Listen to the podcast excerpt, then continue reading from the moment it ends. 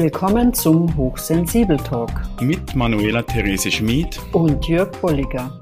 In unseren Folgen besprechen wir Erfahrungen aus dem hochsensitiven Alltag und beleuchten stimmige Lösungsansätze. Damit du hochsensitiv und okay durchs Leben kommst. Wir freuen uns, dass du dabei bist und dich bereichern möchtest.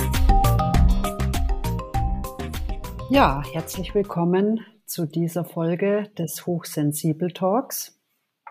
In dieser Folge haben wir dir versprochen, dass du Jürg etwas näher kennenlernen darfst. Heute haben wir unsere Rollen getauscht mhm. und heute darf ich die Interviewpartnerin sein und dem Jörg Fragen stellen. ich bin schon, ich bin schon richtig nervös. Ja, ja, ja, ja. musst du nicht, musst du nicht. Ich stelle angenehme Fragen. Ja, das glaube ich. Dir. Genau. Fragen, die wie Küsse schmecken. Gibt's oh, auch ein schön. schönes Buch. Genau.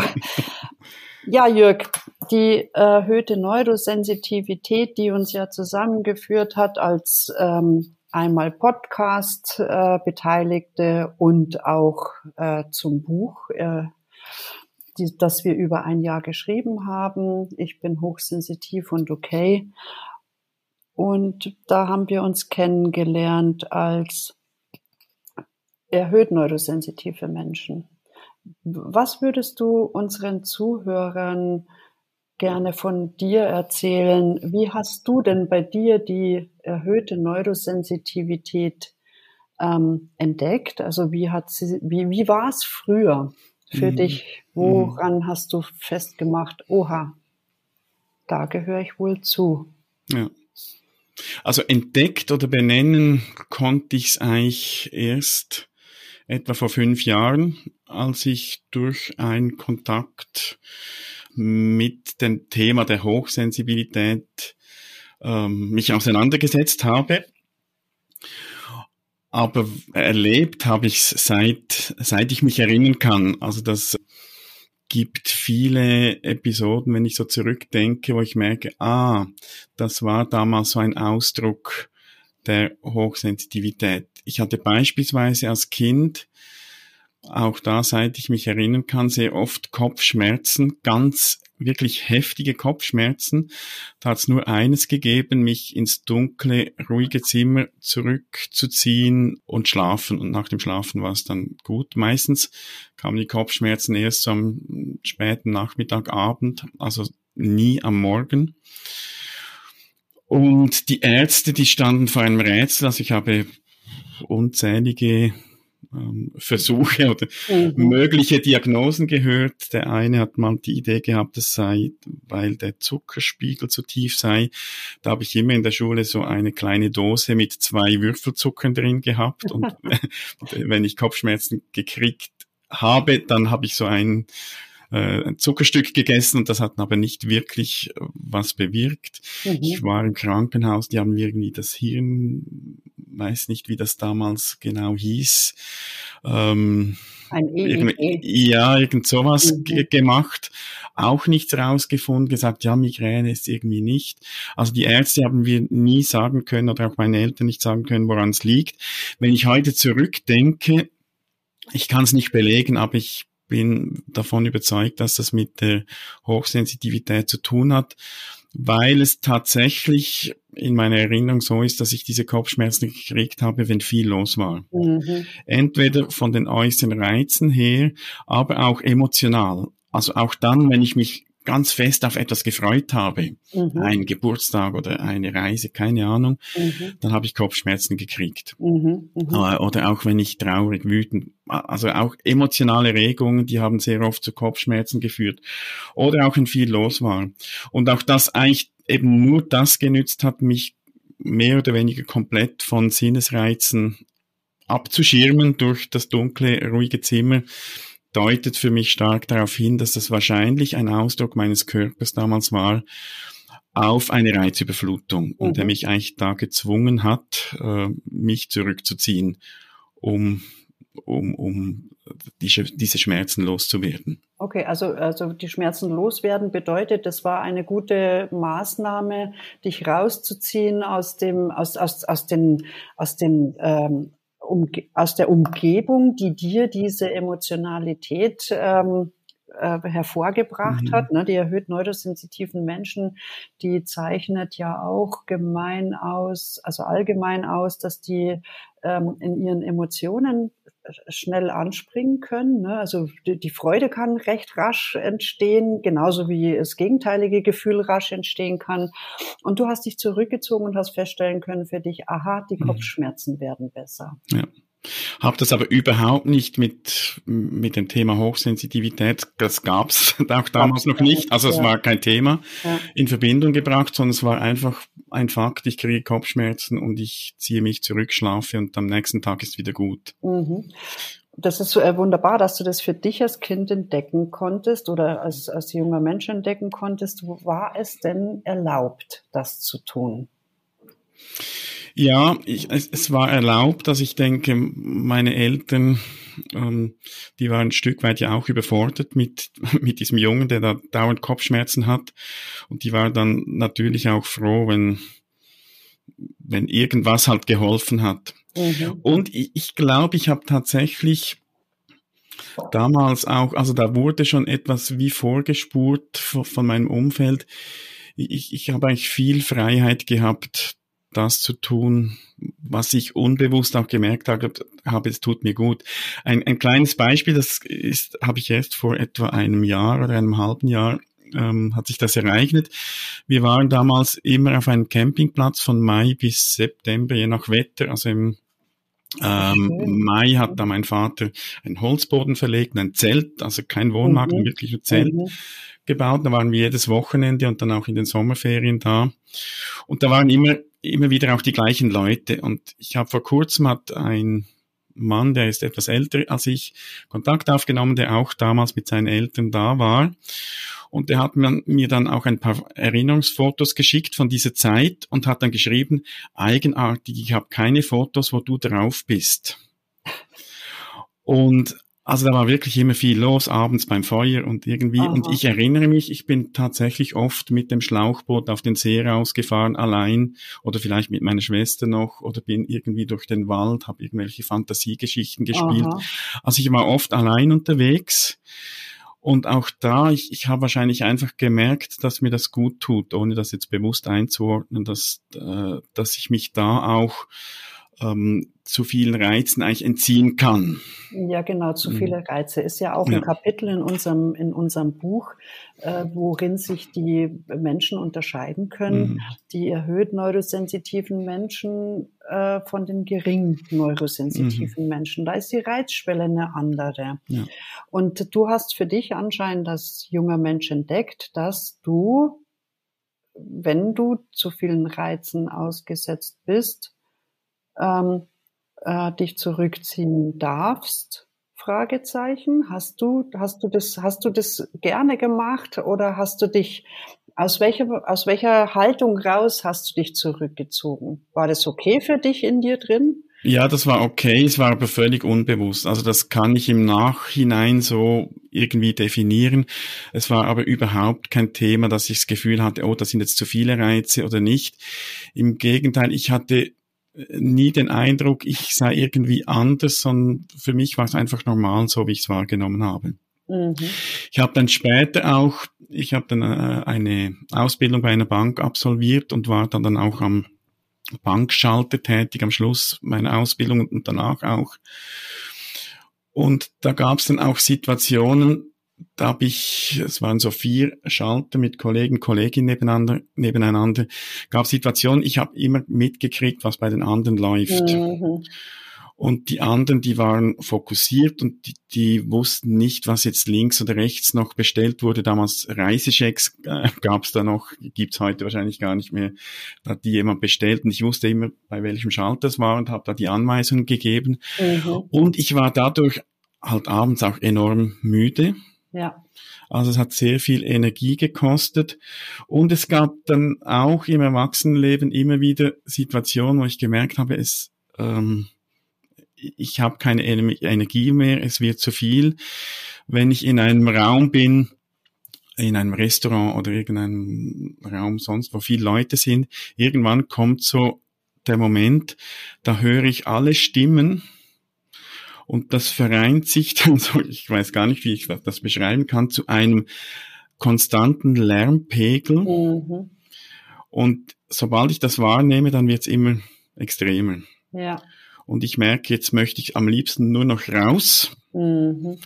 Äh, weg, Ruhe wieder wie damals mit den Kopfschmerzen. Und äh, ich habe aber dann gemerkt, ich, ich, oder habe mich dann so wie unter Druck, ich darf das nicht.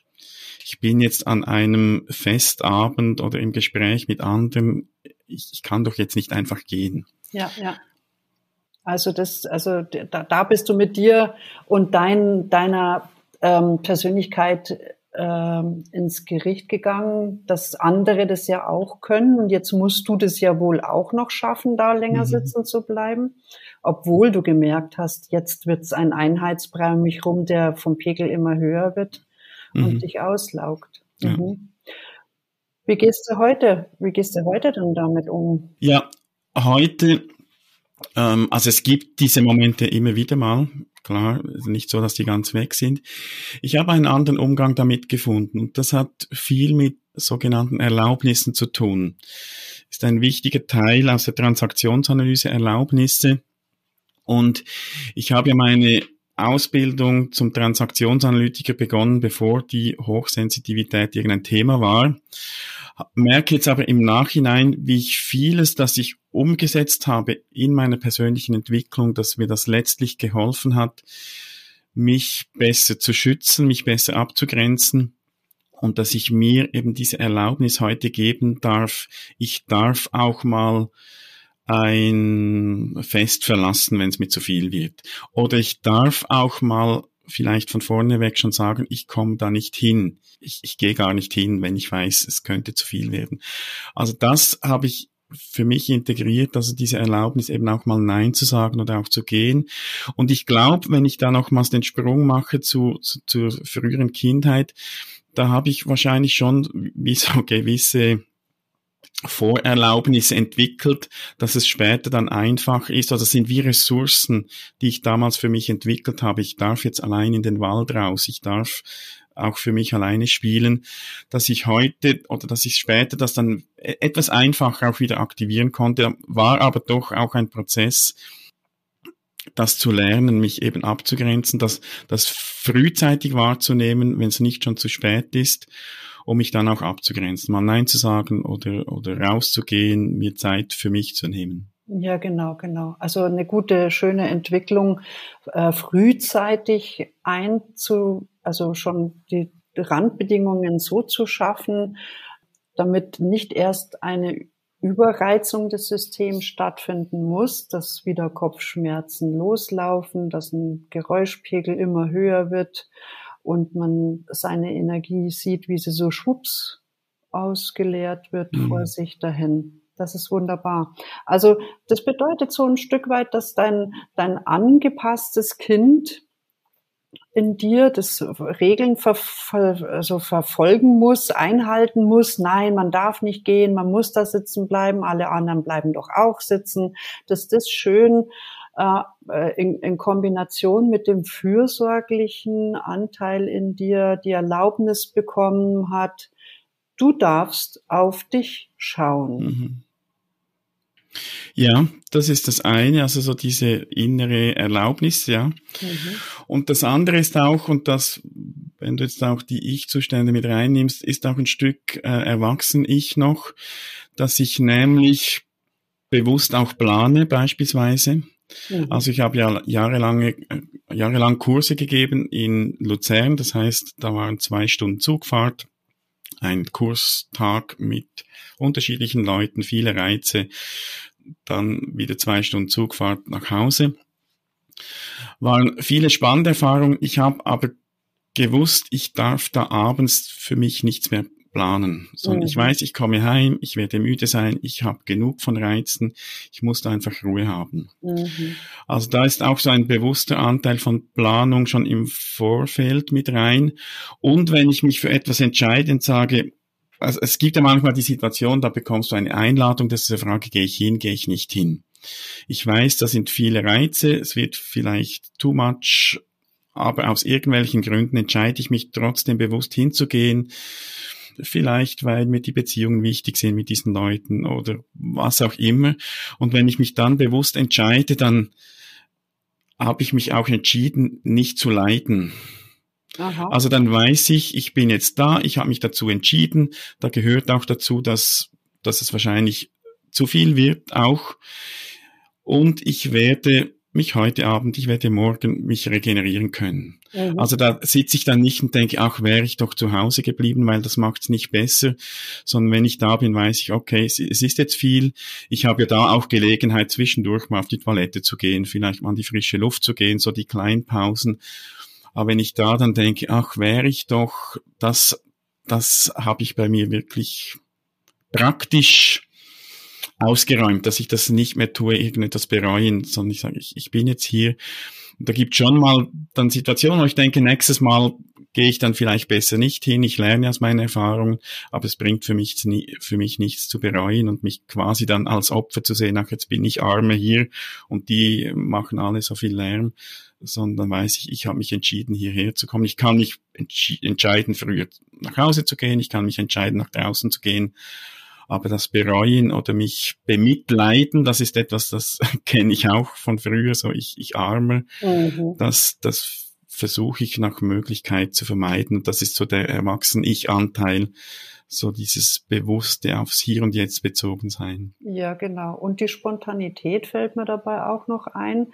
Ähm, also einmal hinzugehen, sich bewusst darauf einzulassen, zu wissen, dass es vielleicht auch ein bisschen reizüberflutend sein mhm. kann und trotzdem sich zu jedem Zeitpunkt entscheiden können, wenn ich reinspüre, also dieses Erwachsene, das im Hier und Jetzt wahrnimmt, wenn ich reinspüre und merke, ups, jetzt geht's bei, bei mir etwas Komisches los, dass ich dann ohne ähm, schlechtem Gewissen auch dem Gastgeber oder den anderen ähm, mhm. Menschen, die Gäste, die anwesend sind, sagen kann, so, ich darf mich jetzt hier verabschieden und egal, was die da meinen. Mhm. Oder die dürfen auch meinen, was sie wollen zu meinen. Ja, ja, ne? Genau. Also, dass, dass man dann einfach sagen kann, ich bin jetzt so weit, dass ich jetzt gehen mhm. darf und auch möchte. Ja.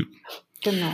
Und es gibt Situationen, also ich bin ja heute in der glücklichen Lage, dass ich über meine Arbeitszeit mehr oder weniger selbstständig entscheiden kann, also die mhm. verwalten kann, viel auch im, im Homeoffice zu Hause arbeite, ähm, mich so auch von gewissen Reizen abschirmen kann.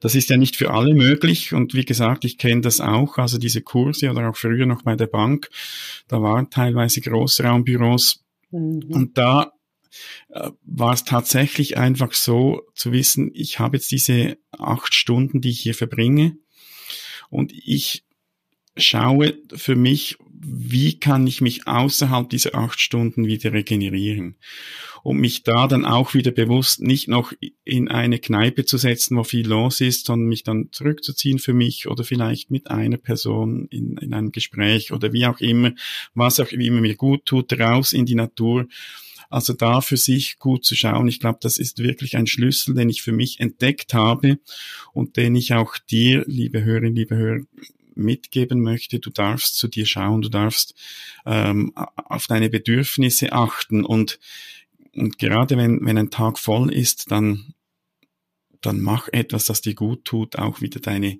dein Energietank zu füllen. Ja, genau, den Energietank füllen. Mhm.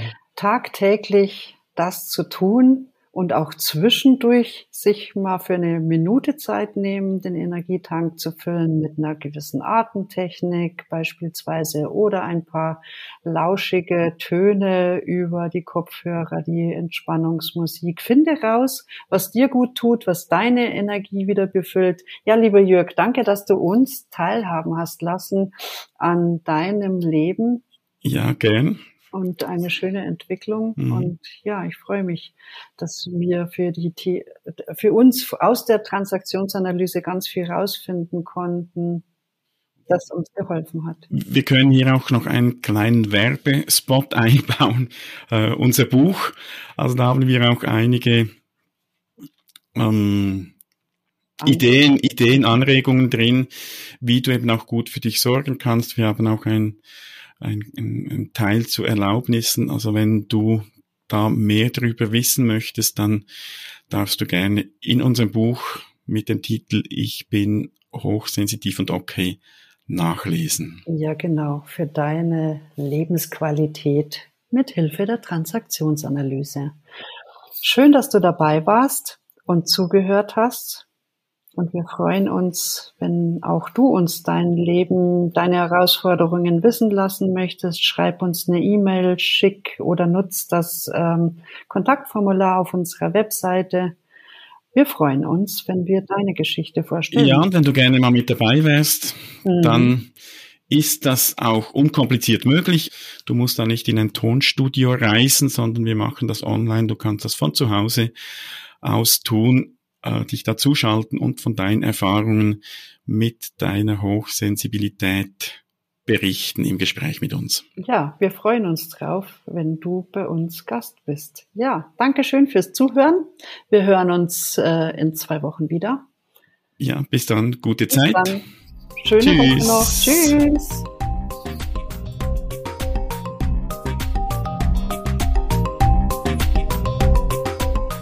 Möchtest du nichts verpassen? Dann besuche unsere Webseite hochsensitiv und ok.com und abonniere unseren Newsletter. Bis bald, deine Manuela Therese und Jürg.